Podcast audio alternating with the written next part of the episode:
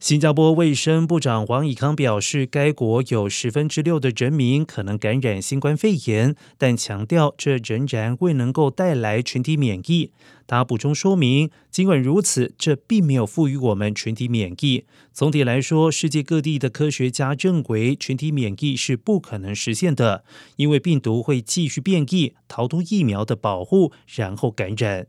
新加坡目前正处在具有高传播性的奥密克戎变种 BF5 的疫情当中，不得不依靠疫苗接种来保护民众免受严重疾病的侵害。